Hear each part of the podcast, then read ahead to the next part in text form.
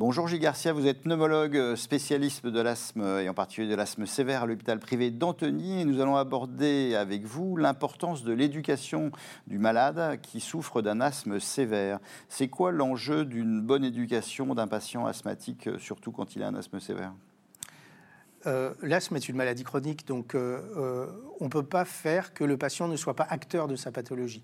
Et pour qu'il soit acteur de sa pathologie, il faut qu'il ait le maximum de compétences, il faut qu'il sache quelle est sa maladie, quels sont ses symptômes, qu'il sache les reconnaître, et c'est pas si simple, qu'il sache quoi faire en cas de symptômes aigus, et ça c'est l'importance du plan d'action.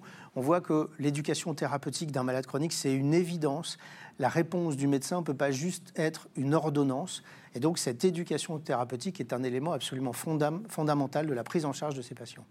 Donc ce que vous voulez avoir au final, c'est un malade qui soit plus un un, partenaire, que vous soyez un consultant spécialisé pour euh, l'aider à, affiner le traitement de sa maladie plutôt qu'un patient qui subisse euh, les oucas que vous allez lui donner?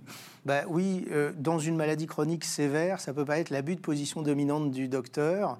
Et c'est parfois un peu difficile parce que le médecin a cette position, mais on a presque un rôle de conseiller et on va conseiller quelque chose au patient qui va accepter ou non de faire en fonction de sa, propre situation. On ne peut pas forcer quelqu'un à faire quelque chose. Et donc le rôle de l'éducation thérapeutique, c'est lui donner le maximum de compétences pour qu'il puisse faire un choix adapté en fonction de ce qu'on lui dit. S'il n'a pas cette compétence, eh ben, on risque de se retrouver avec des patients qui sont opposants, plus par inquiétude et plus par méconnaissance que euh, par euh, autre chose finalement. Donc l'éducation, c'est le médecin, c'est éventuellement s'aider d'autres intervenants comme des infirmières ou des écoles de l'asthme, et c'est éventuellement des programmes d'apprentissage euh, que l'on peut trouver avec différents fournisseurs. Alors jusqu'à présent, l'éducation thérapeutique, elle est organisée dans des services hospitaliers.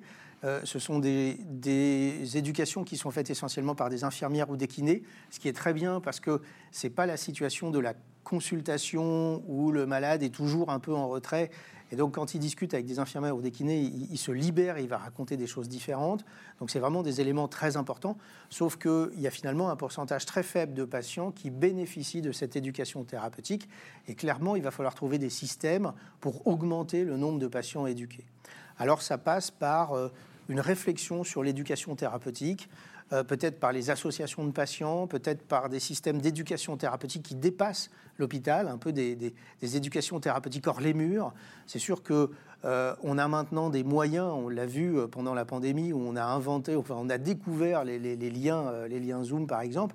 On a vu que tout ça est très différent maintenant et peut-être que cette éducation thérapeutique peut utiliser beaucoup plus de moyens que les schémas classiques de l'éducation thérapeutique à l'intérieur de l'hôpital. Et donc, c'est quoi votre conclusion sur l'éducation thérapeutique dans l'asthme sévère?